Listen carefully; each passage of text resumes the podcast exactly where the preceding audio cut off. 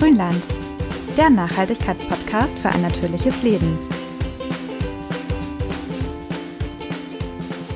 Hallo, liebe Grünländer, und schön, dass ihr wieder eingeschaltet habt. Heute zu unseren guten Nachrichten. Wir dachten, wir machen mal wieder eine Good News Folge, denn 2021 hat ja nicht so viel besser angefangen, als 2020 aufgehört hat.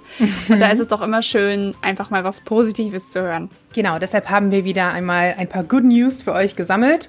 Und zwar natürlich aus dem Bereich Nachhaltigkeit, also was so überall auf der Welt passiert, um unseren Planeten ein bisschen besser zu machen. Und damit willkommen zurück im Grünland mit Jana. Und Anja. Unsere erste gute Nachricht führt uns nach Baden-Württemberg. Und zwar hat Baden-Württemberg als erstes Bundesland eine Pflicht für Photovoltaikanlagen auf gewerblichen Neubauten eingeführt. Das ist Teil des Green New Deals der Europäischen Union. Ziel ist es nämlich, dass Europa bis 2050 klimaneutral sein wird. Und wie wir finden, ist das eine absolut sinnvolle Maßnahme, denn auf großen Bürogebäuden, auf Parkhäusern, auf Lager- und Produktionshallen ist ja unendlich viel Platz auf den Dächern. Und das kann man mhm. ja positiv nutzen, dort mit Solarstromanlagen arbeiten und dann können sich die Gebäude zum Teil selbstständig und eigenständig mit Strom versorgen. Das gilt ab 2022 ist also jetzt gerade noch so eine Umbaumaßnahme. Und Markus Söder hat das für Bayern auch vorgeschlagen, ein ähnliches Gesetz soll auch schon ab 2021 gelten und auch auf Wohngebäude ausgeweitet werden. Es liegt allerdings noch kein Gesetzesentwurf vor, aber wie wir wissen, ist der Herr Söder ja sehr schnell bei solchen Dingen manchmal. Und also vielleicht kommt da noch was. Ja, vielleicht Jahr. kommt da noch was. Übrigens, auch ein schöner Funfact am Rande. 2020 war der Anteil in Deutschland an Strom aus Wind, Biogas und Sonne größer anteilig als aus Kohle und Atomkraft. Also minimal zwar nur, aber immerhin. Der Ökostromanteil lag bei 51,2 Prozent im ersten Quartal. Das sind auch gute Nachrichten. Ja, gleich doppelt und dreifach gute Nachrichten. also alles in allem. Genau, und dann geht es auch gleich weiter mit einer Nachricht, die mich persönlich sehr freut. Ich weiß nicht, wie es dir geht, Anja, aber ich bin ein großer Fan von Luchsen. Ich finde die ja. wahnsinnig süß.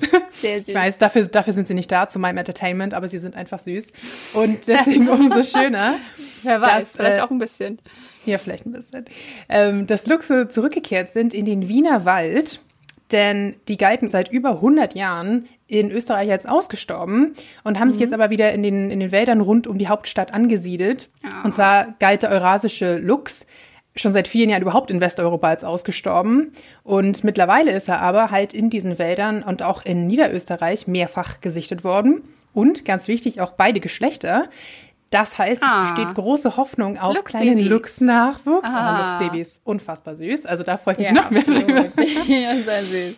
Und äh, tatsächlich kommt das aber jetzt auch nicht ganz von ungefähr, denn Österreich hat sich da auch ganz schön eingesetzt. Also schon mal in den 70ern und 80ern gab es da Ansiedlungsprogramme und dann wieder von 2011 bis 2017. Da wurden dann wirklich Luchse im Nationalpark Kal Kal Kal Kalpen? Sorry, Österreich, ich kann eure Namen nicht aussprechen.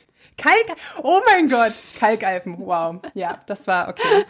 Das Kalkalpen. Okay, okay, okay. Also im Nationalpark Kalkalpen wurden äh, damals dann schon äh, Luchse ausgesetzt und ja, das Programm scheint jetzt gefruchtet zu haben. Im wahrsten Sinne des Wortes hoffen wir. Ja, hoffen wir. Und äh, tatsächlich steht der Luchs auch unter strengem Artenschutz, mhm. also natürlich zu Recht. Und braucht auch ein relativ großes Revier. Deswegen ist es auch gar nicht so leicht, da jetzt so wahnsinnig viele Luchse anzusiedeln. Die müssen halt mhm. halt auch alle ihren Platz haben.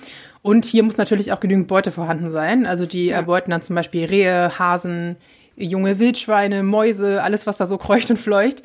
Und ist natürlich auch ganz wichtig, weil die damit zum natürlichen Gleichgewicht in diesen Wäldern, in dem Ökosystem beitragen. Also ja. genau, großen, im Großen und Ganzen sehr erfreuliche Nachrichten. Sehr schön. Liebe Luchse im Wiener Wald, wir drücken euch die Daumen, weil ihr hattet ja schon Familie und Freunde in anderen Wäldern, die es leider dann doch auch nochmal erwischt hat. Manche Jäger sehen das ja immer nicht so gerne. Wir drücken euch die Daumen, mhm. dass ihr euch da heimisch einrichten dürft. Jetzt wieder eine Nachricht, die mich besonders freut, weil ich weiß nicht, ob wir schon mal erwähnt haben, ich habe ja seit ein paar Monaten einen Hund aus dem Tierschutz adoptiert. Die Leni. Die Leni und ähm, ich sag euch, mit Hund fällt einem erstmal auf, was draußen alles rumliegt. Also Stichwort Nudelsalat. Stichwort Nudelsalat, sie ist ein ehemaliger Straßenhund. Alles, was ähm, am Wegesrand liegt, wird aufgenommen, egal ob mhm. essbar auf den ersten Blick oder nicht. Von der guten Semmel bis zum rotzigen Taschentuch.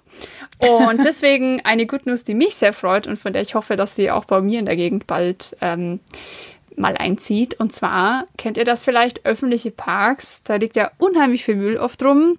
Und die großen Teile werden ja häufig auch schon eingesammelt von Stadtarbeitern mit so Pieksern und zum Teil ja auch mit so Müllsammel, also Wägelchen, Maschinen. Maschinen.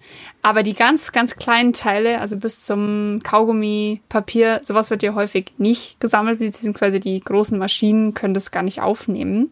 Und da hat jetzt ein Münchner Start-up Angsa Robotics heißen die, einen intelligenten Roboter entwickelt, namens Clive, was ich immer mhm. sehr toll finde, wenn die menschliche Namen haben. Wir denken an Wally, sehr süß. Total.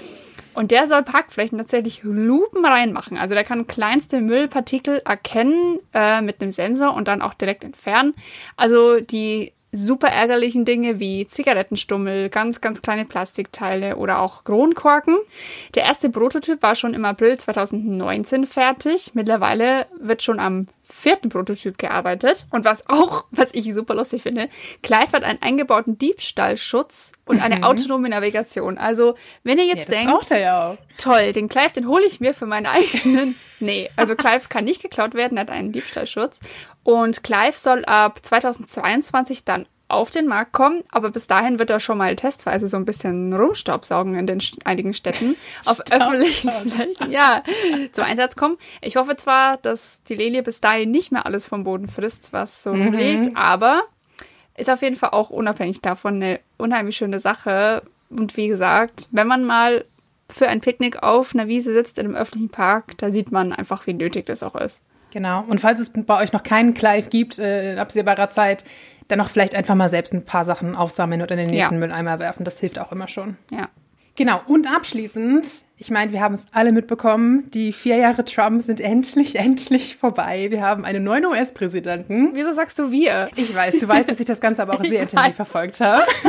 Ich habe eben Amerikanistik studiert und ich bin so ein kleiner Pseudo-Amerikaner. Ich weiß, es hat mich alles sehr mitgenommen. Ja. Und umso mehr freue ich mich, dass jetzt die äh, Einschwörung da halbwegs unfallfrei und gut äh, abgelaufen ist und Biden jetzt endlich neuer Präsident ist. Und natürlich hat er auch direkt äh, alle möglichen, äh, ja, Gesetzesentwürfe und so weiter in Auftrag gegeben, hat schon relativ viel gemacht in seinen ersten paar Tagen. Und vor allem zieht die USA jetzt ja auch wirklich wieder in den Kampf gegen den Klimawandel, was ja nun die letzten Jahre gar nicht der Fall war und kann jetzt tatsächlich auch Vorreiter unter den Industrienationen werden. Also erstes war natürlich hier die Rückkehr zum Pariser Klimaabkommen, sehr, sehr wichtig und sehr schön, dass das jetzt auch so schnell wieder äh, stattgefunden hat. Und tatsächlich ist jetzt der Plan, dass die USA, wie Anja schon erzählt hat, wie es in der EU jetzt auch sein soll, bis 2050 CO2-neutral wird. Also schon mal ein ganz gutes Ziel. Natürlich wäre es immer schön, wenn es noch näher dran wäre. 30 Jahre sind noch eine lange Zeit, aber es ist ja mhm. schon mal eine gute Aussicht. Und Biden hat tatsächlich dafür schon zwei Billionen US-Dollar beiseite gelegt, in Anführungsstrichen, oder zumindest eingeplant. Wow. Und äh, tatsächlich will er da künftig dann auch sehr auf Solar- und Windenergie setzen und halt Kohle- und Atomenergie langsam auslaufen lassen. Also die genauen Etappenziele der USA stehen noch nicht ganz fest. Da ist Bidens Team jetzt natürlich dran. Da wird noch viel ausgearbeitet und verkündet werden in den nächsten Monaten. Und ja, noch ist die US-Klimapolitik natürlich nicht ganz auf Augenhöhe mit der EU. Wir waren ja in den letzten Jahren echt so ein bisschen Zugpferd. Aber die beiden Administrationen verleiht dem Thema auf jeden Fall jetzt mal wieder eine, ja, bisher im Prinzip nicht dagewesene Relevanz. Und diese ambitionierte neue Politik setzt uns, also die EU, dann natürlich auch wieder unter Druck bei unseren eigenen Klimazielen. Und ja, ist eigentlich ein sehr schöner positiver Wettbewerb. Also man darf gespannt sein, was da in den nächsten Jahren noch so passiert, ist ja gar nicht schlecht, wenn jeder so ein bisschen äh, Vorreiter sein möchte und äh, sich dann immer ein bisschen engere Ziele steckt. Ja, auf jeden Fall. Das ist echt mal ein Konkurrenzkampf, der sich dann am Ende des Tages echt auszahlt. Mhm. Und apropos beiden, um nochmal zum Thema Hund zurückzukommen, das finde ich nämlich auch eine schöne Good News.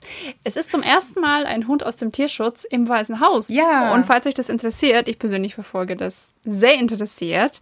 Äh, Champ und Major Biden, die beiden Hunde des neuen US-Präsidenten, haben einen eigenen Instagram-Account. Mhm. Also wenn ihr mal hinter die Kulissen des Weißen Hauses gucken wollt, auf eine ganz andere Art und Weise, dann folgt den beiden. Ähm, einfach Champ and Major beiden Official. Wir können es euch auch mal verlinken. Finde ich total süß. Der eine ähm, ist, glaube ich, im Welpenalter zur Familie beiden gekommen und der andere eben mhm. aus dem Tierschutz.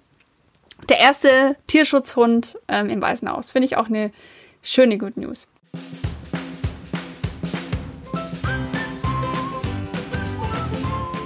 Das war's auch schon wieder von unseren Good News. Wir hoffen, wir haben euch ein bisschen den Tag versüßt damit. Falls ihr auch mal über solche guten Nachrichten stolpert oder einfach in eurer Stadt, in eurer näheren Gemeinde irgendwas Schönes habt, schickt uns gerne per Instagram oder per Mail. Genau, gute Nachrichten brauchen wir nach wie vor sehr dringend, würde ich sagen. Ja, absolut. Also umso schöner, wenn wir uns da alle ein bisschen dran erfreuen können. Also genau, schickt gerne was, was wir dann teilen können. Und ansonsten hören wir uns in der nächsten Folge von Grünland. Bis dann. Tschüss.